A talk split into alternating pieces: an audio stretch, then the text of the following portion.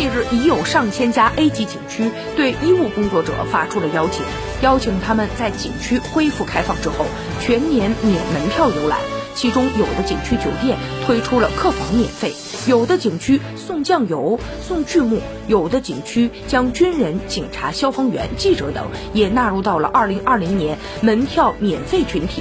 针对原池湖北医疗队的医护人员，部分景区还出台了终身免费开放的特惠政策。奋战在抗疫一线的武汉市金银潭医院院长张定宇曾经表示过，等到这次疫情结束以后，我想带着夫人约着几个朋友一起出去自驾玩儿，我想去川藏线看看。